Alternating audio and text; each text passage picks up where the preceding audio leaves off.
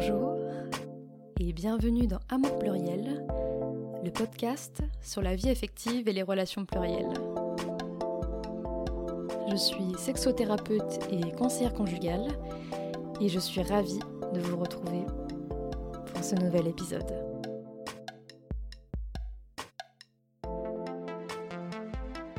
Si vous avez besoin d'être accompagné dans votre vie affective, vous pouvez me contacter sur mon site internet amourpluriel.com. Bah du coup, euh, je suis polysolo et je suis en relation avec quatre personnes euh, et chaque euh, relation navigue un peu entre l'amitié et l'amour. Pour aller encore plus dans le descriptif, je vis des relations non hiérarchiques qui sont prescriptive au lieu de descriptive. Ce qui veut dire. ce qui veut dire. Euh, ah non, c'est le contraire. Descriptive au lieu de prescriptive. Euh, ce qui veut dire qu'en fait, euh, on laisse les relations aller et on les décrit un peu quand elles arrivent, genre on décrit l'état dans lequel on est, ce qu'on ressent, ce qu'on a envie, au lieu de se dire genre notre relation ça va être ça, on va fonctionner comme ça, et, il faudra aller à ces règles-là. Ça, c'est le côté prescriptif, du coup. C'est ça. Et moi, je vis des, des, relations descriptives. Et qu'est-ce que ça signifie pour toi, euh, être euh, polysolo ben, pour moi, ça veut dire que j'ai aucune. et de manière générale, souvent aussi, ça veut dire qu'il n'y a pas de relation socle ou, ou de relation, relation primaire. Euh, donc, euh, souvent, les, les, les, personnes polysolo se décrivent que c'est eux-mêmes leur relation primaire. donc. Euh, ou ton chat, peut-être? Ou, mon chat. C'est vrai, la personne qui a un peu institué ce truc dit que c'est ses chats. Mais du coup, ouais, ça veut dire ça pour moi. ça veut dire aussi que toutes les relations sont mises sur le même plan, souvent. Du coup, il y a vraiment beaucoup ce côté égalitaire. Euh, oui, ça veut dire aussi que j'ai pas de personne avec qui je vis non plus, genre euh, des nesting partners. Euh, et puis, je trouve ça angoissant de d'essayer de, de, faire ma vie avec quelqu'un, en fait.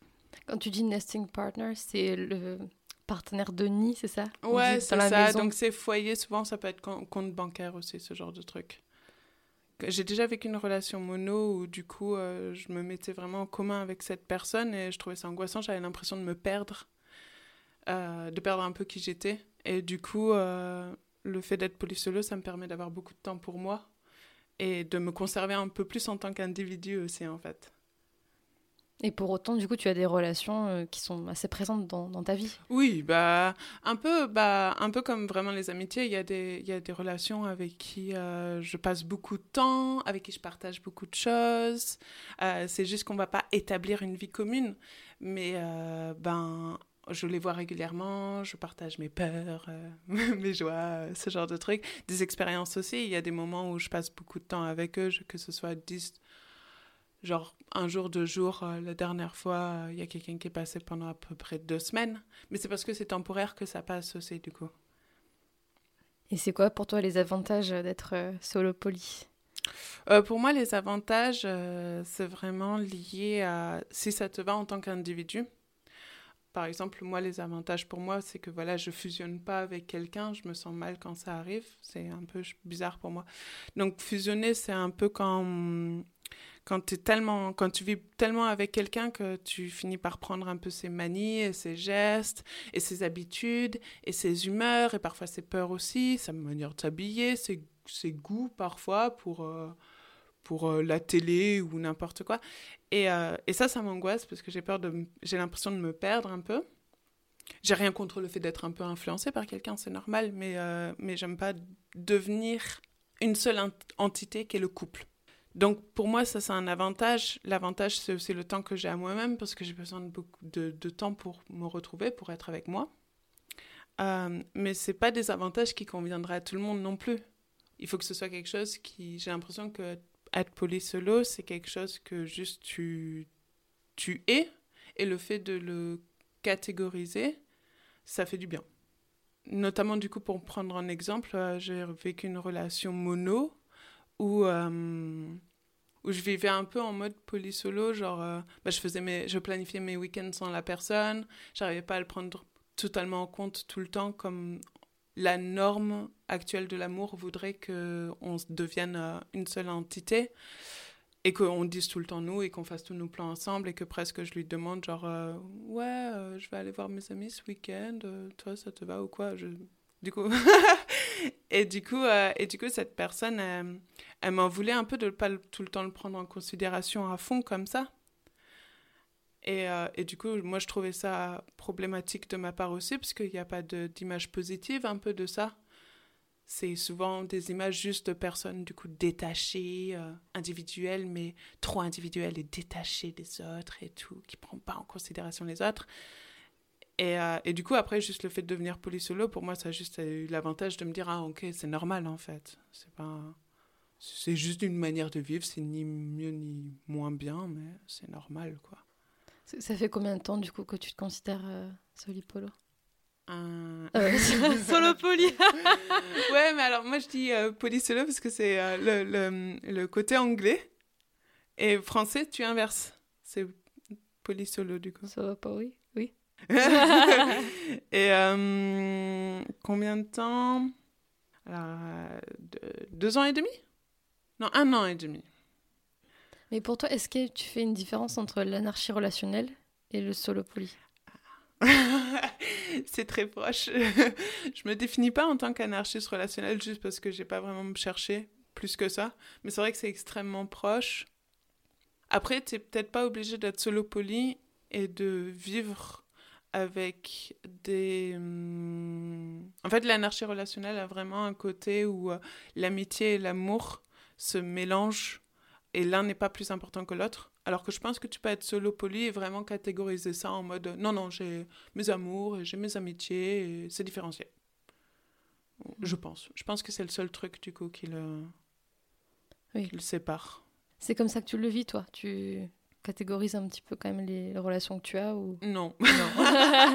du coup peut-être que je suis peut-être que je suis anarchiste relationnelle mais j'ai pas cherché plus que ça a tu combines les deux en fait voilà ouais c'est ça pourquoi pas pourquoi pas tout mettre en quoi est-ce que la notion d'amitié dans tes relations a une place importante pour toi? Euh, en fait le, le fait d'être polyamoureux je l'ai pris à, bras le corps ou polyamoureuse dans le sens aussi où euh, je me suis dit, chouette, en fait, les relations, elles peuvent être vraiment comme elles ont envie d'être. Et du coup, euh, comme, un peu comme chacun sait, je pense, il n'y a pas forcément de distinction ultra claire et tout le temps présente de l'amitié et de l'amour. Euh, ça peut parfois passer d'un moment à un autre, juste euh, le temps de une heure, ou parfois juste une seconde, ou parfois plus longtemps. Euh, c'est pas pour rien qu'il y en a plein qui disent genre oui, mon copain c'est mon meilleur ami ou des trucs comme ça en fait.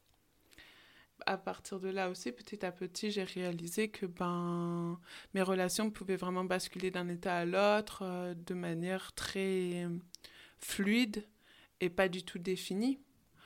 Du coup, euh, par exemple, voilà, j'ai une relation qui est très importante pour moi euh, de depuis deux ans et demi où on a commencé, c'était vraiment en mode. Enfin, moi à ce moment-là, je sortais d'une relation et du coup, je voulais genre que des plans cul, rien de sérieux et pas de sentiments. et, et donc, on a. On a on est allé de cette relation à une relation qui petit à petit allait plus vers l'amour, mais il y a des moments aussi d'amitié et tout. Et, euh, et, comme je vois pas cette personne souvent non plus, euh, il y a aussi possibilité que ça rebascule un peu dans l'amitié, parce que le truc, il n'est pas forcément euh, nourri à fond tout le temps, mais j'ai pas envie qu'il soit, que ce soit une relation qui soit nourrie à la testostérone et aux obligations. j'ai envie que ce soit un truc fluide, et si on redevient amis, j'ai pas envie de considérer ça comme un échec. tant qu'on vit la relation bien comme elle est censée venir, c'est pas un souci, quoi. c'est assez fou quand même qu'on se dise qu'à partir du moment où il n'y a plus euh, d'éléments romantiques, on va dire, ou sexuels avec quelqu'un, que ça soit un échec en fait. Ouais. ah, il y avait quelque chose et puis non, il n'y a plus. Bah, t'as lu le livre sur l'escalator relationnel? Euh, non, mais on me l'a conseillé. Oui, je prêté et tout. Il est, il est, super ce livre et il définit ça à fond. Euh, l'escalator relationnel, c'est la façon dont le couple marche aujourd'hui de manière générale. Un escalator, ça va du bas vers le haut, ça ne s'arrête pas au milieu. Bah, donc, tu, tu commences à fréquenter quelqu'un. Euh, tu passes plus de temps avec cette personne. Vous devenez exclusif et souvent aussi vous vous mettez en couple. Au bout d'un moment, il faut forcément habiter ensemble au bout d'un moment, il faut forcément avoir une espèce de fusion, genre euh, peut-être les cartes bancaires ou quoi. Ça peut être le mariage, c'est pas plus obligatoire maintenant, mais c'est un peu attendu, un espèce d'événement euh, qui vraiment dit nous sommes un couple.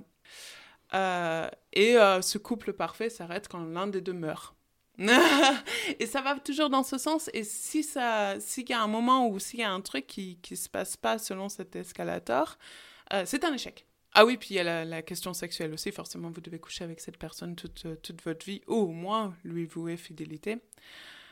Et ouais, ouais, ouais, c'est un peu stressant. Moi, j'ai vécu une relation, c'était hyper chouette à un moment, parce qu'on avait. On s'est rendu compte qu'on s'obligeait un peu à coucher ensemble alors qu'on n'en avait pas envie, et on a arrêté de coucher ensemble pendant genre six mois. Et ça va aussi parce que, en fait. Euh, et puis après, on a genre recouché ensemble, et c'était cool. Euh, et c'est chouette parce que, bah déjà, je pouvais voir d'autres personnes aussi. Donc, euh, en fait, je couchais avec cette personne quand j'avais vraiment envie de coucher avec cette personne. Et aussi, c'est chouette de se dire, genre, ah ben, on peut faire des câlins à poil et être trop bien ensemble et tout, et pas s'obliger à insérer un pénis dans, une, dans un vagin ou ce genre de truc, quoi. Donc. Euh,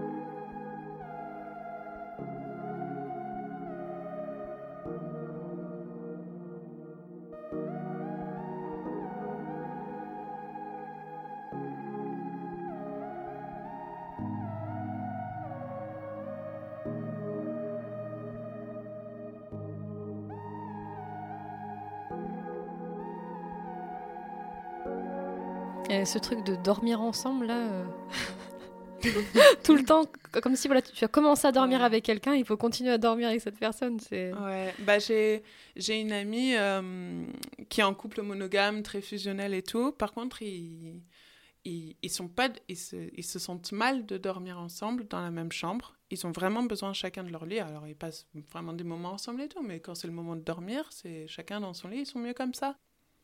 Dormez comme vous voulez, voilà. à chacun la liberté. Et tu m'as parlé d'une situation qui a été difficile pour toi récemment. Est-ce que tu peux nous en parler? Ouais, alors un peu pour prendre depuis le début. Euh, j'étais dans une relation euh, et cette relation, elle a commencé où voilà, j'étais plus en mode de chercher des plans cul sans sentiment, machin chouette. Et puis euh, la relation se passait bien et c'est la personne en fait qui m'a introduit au polyamour parce que lui il était polyamoureux et euh, mais euh, ma métamour j'avais pas du tout envie de la rencontrer parce que de toute façon c'était juste un plan cul et voilà rien de sérieux nanana.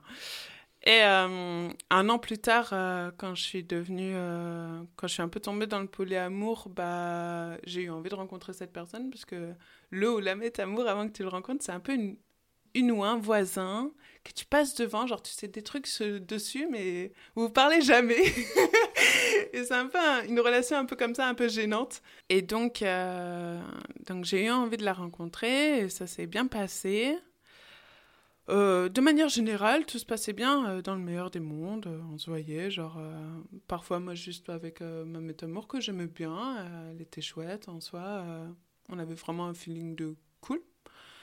Et puis, euh, c'est passé euh, la difficulté que mon ami lui a caché le fait qu'on avait couché ensemble, alors qu'il n'y avait pas forcément à le cacher.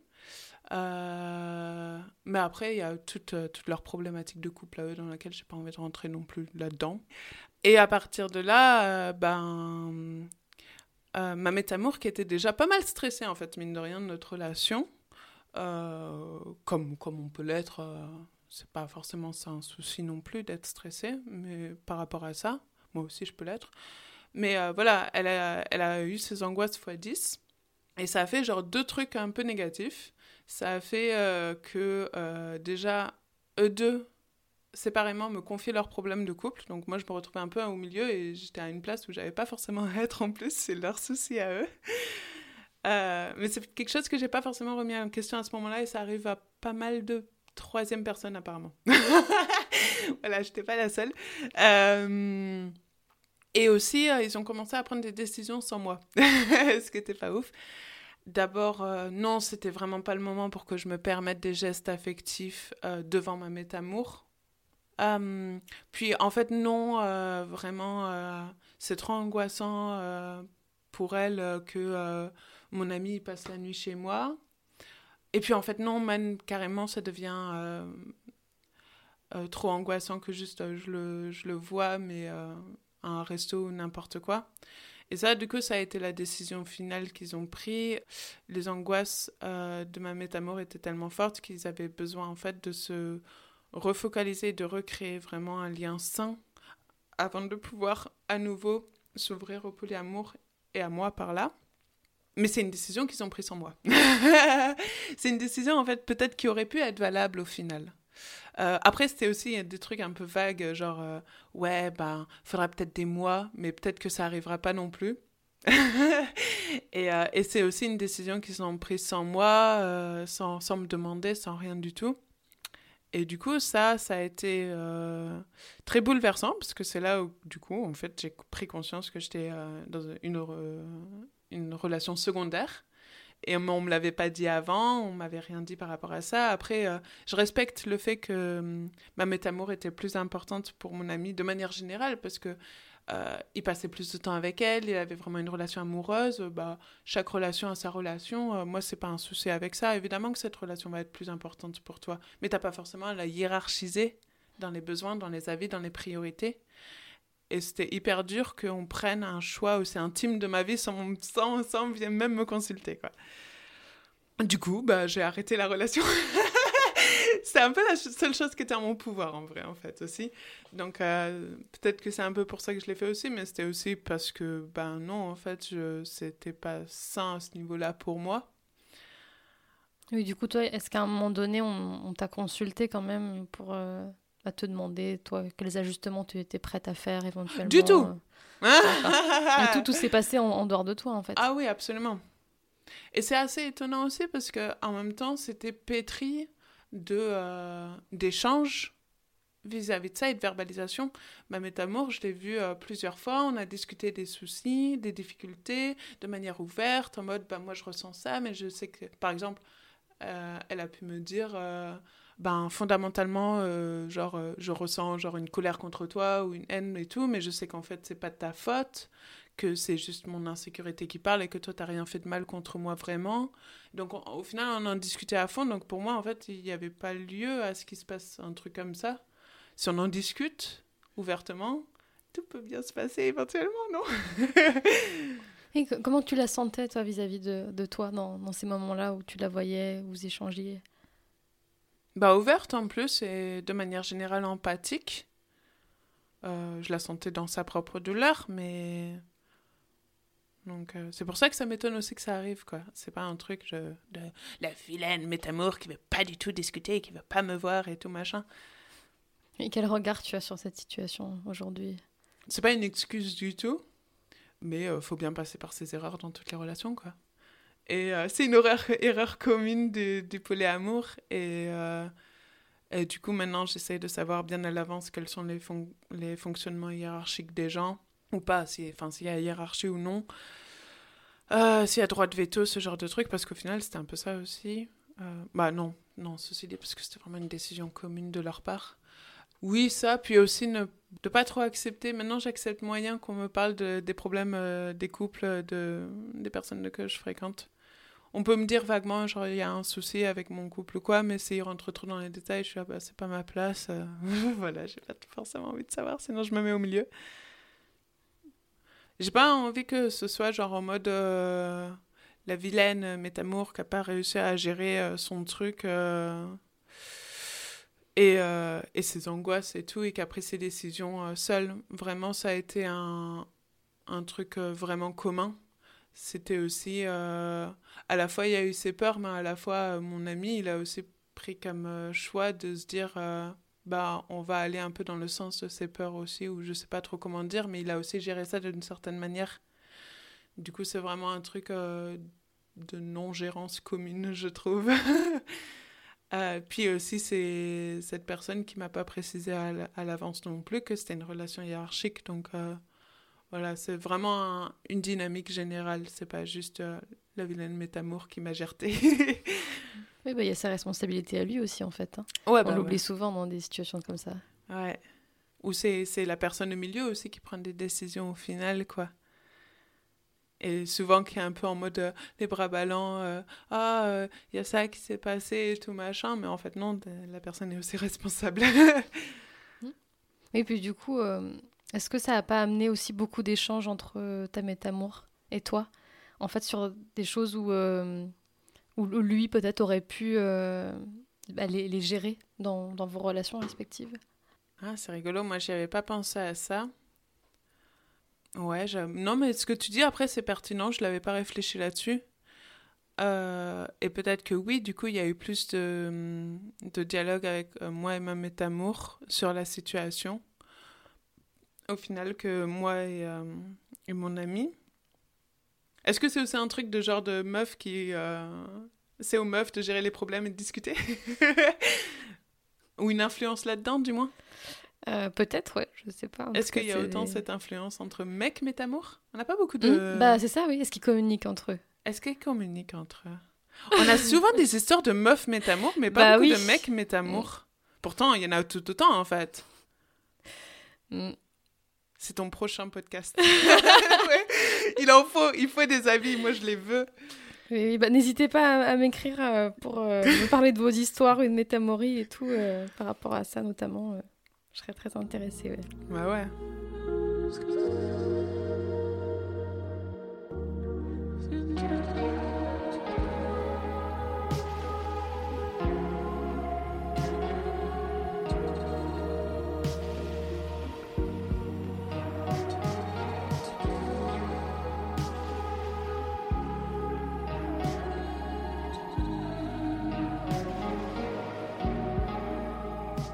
Également, tu m'as confié ta difficulté à rester dans le placard au travail, par exemple. Euh, donc qu'on ne soit pas au courant euh, de tes relations plurielles. Euh, ou même parfois qu'on ne prenne pas tes relations au, sérieux. Comment est-ce que tu gères ça? Ah, il a frustration. frustration et patience mélangées. après, je suis, moi j'ai de la chance, je suis dans le placard que pour le taf. parce que ouais, je travaille en tant que nounou. Euh, après, ma, ma famille est très ouverte, mes potes sont très ouverts. C'est un peu frustrant et triste parce que du coup, euh, bah, les enfants, comme ils sont, ils demandent souvent genre T'as un amoureux et, euh, et moi, je préfère dire que j'en ai pas plutôt que, je... plutôt que oui, parce que techniquement, oui, j'en ai un, mais j'ai pas que ça. du coup, je préfère, je préfère dire que j'ai personne plutôt que mettre tous les restes un peu au panier. Et c'est un peu frustrant parce qu'en vérité, ce que je vis, c'est aux antipodes. euh, mais je sais que le regard qui va être perçu par rapport à ça, ça va être que, ben. Après, les enfants, en soi, ils s'en fichent, ils pourraient rigoler, ils pourraient trouver ça un peu drôle, ils diraient genre, ah bon, c'est possible Mais c'est pas. Ce serait, serait pas choquant pour eux. Mais s'ils en parlent après aux parents, euh, je sais qu'on va me reprocher de trop dévoiler des choses sur ma vie privée. Chose qu'on ne dirait pas si c'était juste euh, une relation monogame c'est fou comme euh, c'est fou comme il y a un double truc avec ça où euh, où euh, si, si tu dis que tu as des relations plurielles tout de suite ça va avoir un côté scandalisant parce qu'on pense que tu couches avec plein de gens et ou alors que tu trompes les relations avec qui t'es et tout. Et tu préfères te protéger. Oui puis après j'ai pas envie d'aller dans un argument avec les parents par rapport à ça après, euh, du coup, le reste, euh, je suis pas dans le placard, même pour mes grands-parents ou quoi, euh, pas de souci. mais oui, c'est vrai que c'est des relations qui ont du mal à être prises au sérieux, même avec les gens les plus ouverts de mon entourage, juste parce qu'ils connaissent pas. Moi, j'aurais les mêmes a priori. bah, par exemple, typiquement, quand ma, quand ma relation avec mon ami s'est terminée, avec sa métamour et tout, j'ai une pote qui m'a dit bah, en même temps, tu t'attendais à quoi un peu? Genre en mode, ben voilà, tu t'es mise dans, dans, un couple, il va forcément t'arriver de la merde, c'est un peu de ta faute. voilà. Alors que c'est pas forcément comme ça que ça se vit. Et, euh, et que c'était leur responsabilité, pas la mienne. Euh, j'ai un autre pote aussi qui a sorti l'éternel, bah de toute façon t'en as d'autres, hein, donc... Euh, ah celle-là on l'entend. oui voilà, c'est pourquoi tu pleures, de toute façon t'as d'autres relations. Je comprends que les personnes disent ça, Euh, mais juste pour ces personnes qui disent ça, euh, si tu perds ton pote, même si tu as d'autres potes, t'es quand même triste. c'est pareil, c'est exactement pareil. c'est ce pote était unique, tu l'as perdu, bah ça fait chier. voilà. Mm. Puis après, oui, bah ma daronne est ultra ouverte, mais on me sort souvent le truc de ah mais c'est chouette que tu expérimentes et tout. je me dis que la prochaine fois qu'on me dira ça, moi je dirais ah oui le, le, monogamisme c'était vraiment un truc à expérimenter dans ma vie, c'était très intéressant.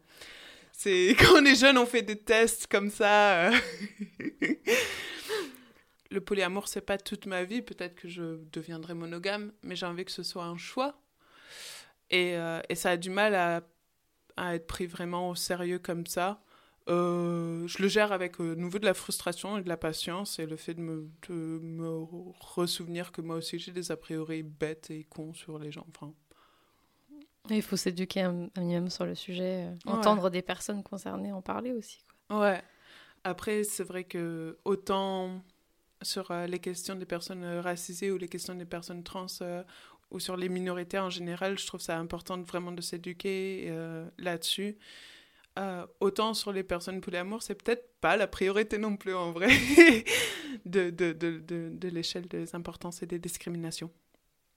Ou du moins en France aussi. C'est pas non plus on va pas t'envoyer en prison parce que t'es polyamoureuse. Malgré les difficultés dont on vient de parler, qu'est-ce que le polyamour apporte de positif dans ta vie? Plein de choses. Le premier truc que j'ai remarqué, c'est que c'est trop chouette de pas avoir cette pression de se dire ah il faut que la personne m'apporte ça et ça et ça et ça et ça sinon je serais pas une personne accomplie ou et de juste laisser les personnes t'apporter ce qu'elles peuvent t'apporter en tant qu'individu. Et aussi ça va dans l'autre sens. Toi t'es pas obligé d'être la personne qui va accomplir tout dans l'autre en fait. Et ça c'est trop bien aussi. euh, notamment par exemple les questions euh, sexuelles, j'ai pas mal de pratiques différentes et tout, mais je fais pas tout. Et, euh, et euh, ben, j'avais un partenaire euh, avec qui aimait beaucoup l'exhibition et moi j'aime pas ça du tout. Et j'étais genre ah ouais mais peut-être ça va pas être assez pour lui si, si je, je me conforte pas à ça. Puis j'ai un moment de réalisation de ah mais en fait il peut aller chercher ailleurs, c'est plus mon problème, c'est bon. du coup ça c'est trop bien. C'est trop bien, c'est trop bien d'avoir un, un peu une, une toile autour de toi, de gens qui peuvent te réconforter et t'apporter des choses diverses aussi, au moment des ruptures, c'est vachement agréable. Ça peut être très perturbant aussi d'être avec quelqu'un quand tu penses à quelqu'un d'autre. Mais en même temps, c'est trop bien d'avoir des câlins à ce moment-là. des câlins et des bisous et quelqu'un qui te dit genre, ouais, t'es trop chouette. Parce que les, les, les, potos, ils font des câlins et des bisous euh, quand t'es proche, vraiment proche. Mais euh, pas autant quand même de câlins et de bisous. et on en a besoin dans les moments difficiles de la vie. Euh, enfin, moi j'en ai besoin. Euh, la pluralité des expériences est trop chouette et des partages et tout. Euh, ça m'a fait grandir sur pas mal de points et c'est aussi s'ouvrir à l'autre. Les relations métamoureuses, je trouve ça trop cool parce que, euh, bon, alors j'ai une galère, mais j'en ai d'autres qui sont trop bien. Peut-être qui un jour deviendront une galère, mais il n'y a pas que ça. et c'est trop chouette. Et la dernière fois, bah, j'avais une, j'avais une relation où ou par contre, là, on discute euh, beaucoup aussi, c'est un truc pas du tout hiérarchique. Euh, et du coup, j'ai pu lui dire sereinement, genre, ah, je me sens en compétition par rapport à toi et tout. Enfin, c'est pas par rapport à toi spécifiquement, mais voilà. Euh, et ça me fait un peu bader que tu passes plus de temps avec machin et tout. mais c'est pas du tout contre toi et tout. Et la personne a juste pu l'entendre, ça a été dit on est passé à autre chose. Et c'était trop bien de pouvoir faire ça, surtout que moi j'ai besoin de, de m'exprimer pour faire sortir le truc, pour me faire sentir mieux. Et ça c'est trop cool, et le fait que ça peut être vécu ultra sereinement. Euh, on n'a que des images de, de drama aussi dans les films, et euh, j'ai toujours du mal à, me sentir complètement à l'aise par rapport aux relations métamoureuses, mais ça y va. Et ça c'est trop cool. Et si tu t'es face à une personne qui a vécu une situation similaire à, donc celle que tu nous as décrite, euh, donc à savoir ne plus euh, avoir la possibilité de, de voir quelqu'un que tu aimes à cause de son ou sa partenaire, qu'est-ce que tu dirais à cette personne? Bah déjà un peu, alors c'est pas pour dire que la situation est normale et qu'il faille l'accepter, mais un peu en mode ouais non mais voilà t'es pas la seule, ou t'es pas le seul d'ailleurs, excusez-moi les gens. Euh, euh, t'es pas le ou la seule, euh, voilà, ça arrive, ça arrive régulièrement, c'est pas genre un, un, un, peu un échec de ta vie. Ben, c'est pourri, mais ouais, y a pas, au final, il n'y a pas grand-chose à y faire. Je pense que la meilleure chose, de manière générale, c'est d'arrêter la relation pour pouvoir se protéger aussi et pouvoir protéger un peu euh, son individualité. Mais ouais, c'est un moment dur et naze à passer, mais euh, des moments durs et nazes dans la vie, il y en a. Et puis après, ça sera chouette une autre fois. Et hum, peut-être voir au final qu'est-ce qui a engendré cette situation et sur quoi tu as du pouvoir là-dessus. Par exemple, du coup, moi, mon pouvoir là-dessus, ça a été que du coup, maintenant, je suis vraiment en mode, ok, par contre, euh, euh, tu m'intéresses, je t'intéresse, mais comment tu vis tes relations en fait? Euh, Est-ce que tu as une relation socle? Est-ce que machin? Et nanana euh, Quel est ma, ma prise de mon pouvoir de prise de décision là-dessus au final par rapport à moi-même Qu'est-ce que ça t'a appris en fait, c'est ça? Quelle est la leçon que tu ouais. retires de tout ça? Ouais, ouais, ouais, ouais, ouais, Et comment faire en sorte que ça se repasse pas aussi une autre fois, quoi. Mais par contre, oui, c'est pas la faute du polyamour. Parce qu'il y a des gens qui disent ça. C'est pas la faute du polyamour. Alors, le polyamour engendre cette situation spécifique. C'est vrai. Mais euh, c'est pas parce que c'est parce que tu es dans une relation polyamoureuse que, euh, que, que, ça arrive. Non, c'était la responsabilité des gens qui étaient en place et ça arrive pas à toutes les relations polyamoureuses. Et ces gens-là ont pris certaines décisions et c'est leur responsabilité. Tout comme, euh, tout comme si tu te fais voler ton sac, euh, c'était pas ta faute parce que tu t'es promené euh, dans un bar avec le sac à main, voilà, un peu libre. non, c'est la faute du voleur et plein d'autres exemples de ce genre. voilà. Et du coup, avec le temps, qu'est-ce qui a fait que tu t'es senti mieux par rapport à cette situation? Bah, le temps, justement. tout simplement le fait, voilà. ouais. Le temps, le fait de, bah, le, le fait de l'exprimer. Euh, même à mes amis, il a fallu que je leur explique beaucoup de trucs aussi par rapport à ça. Le fait de, de, de l'exprimer. Euh, j'avais pas beaucoup de relations polyamoureuses. Euh... Enfin, j'avais pas beaucoup. J'avais pas vraiment de gens polyamoureux autour de moi à ce moment-là. Donc, ce qui m'a aidé aussi, c'est les podcasts. euh, pour ceux que ça intéresse, outre ce podcast qui est cool, hein, c'est euh, Polyamory Weekly. Tu connais? Oui, oui. Ah, il est trop bien hein. Ils sont trop mignons Ils sont trop mignons, je les adore. Euh, où ils ont... Euh, bah, après, c'est leur point de vue, c'est leur conseil et tout, mais ils ont vraiment des points de vue, je trouve, euh, très réfléchis sur une situation générale et sur une dynamique générale de couple, au lieu de dire genre « Ah non, cette personne est responsable de nanana », c'est souvent toute la dynamique, je trouve, qu'ils interrogent. Euh, et le fait aussi de sa propre perception de la situation qu'ils interrogent. Et ça, c'est hyper chouette. Et au final, du coup, quand j'avais pas de network polyamoureux, euh, c'est eux qui m'ont mis pas mal de mots sur pas mal de situations, parce qu'il y a des situations qui reviennent beaucoup, hein, comme ma situation, elle n'est pas vraiment très unique dans le monde poly. Et du coup, il y a beaucoup de situations qui reviennent beaucoup et qui m'ont fait me dire Ah ouais, ça, en fait, je l'ai vécu, je l'avais même pas mentalisé. Et et du coup, ça m'a donné des repères. Donc, ouais, les gens, il y a Internet, maintenant, profitez-en. c'est plein de choses merveilleuses. Plein de merde aussi parfois, mais c'est un super truc pour t'aider quand t'as pas des gens qui t'environnent et qui peuvent euh, t'apporter forcément du soutien ou des conseils de leurs propres expériences.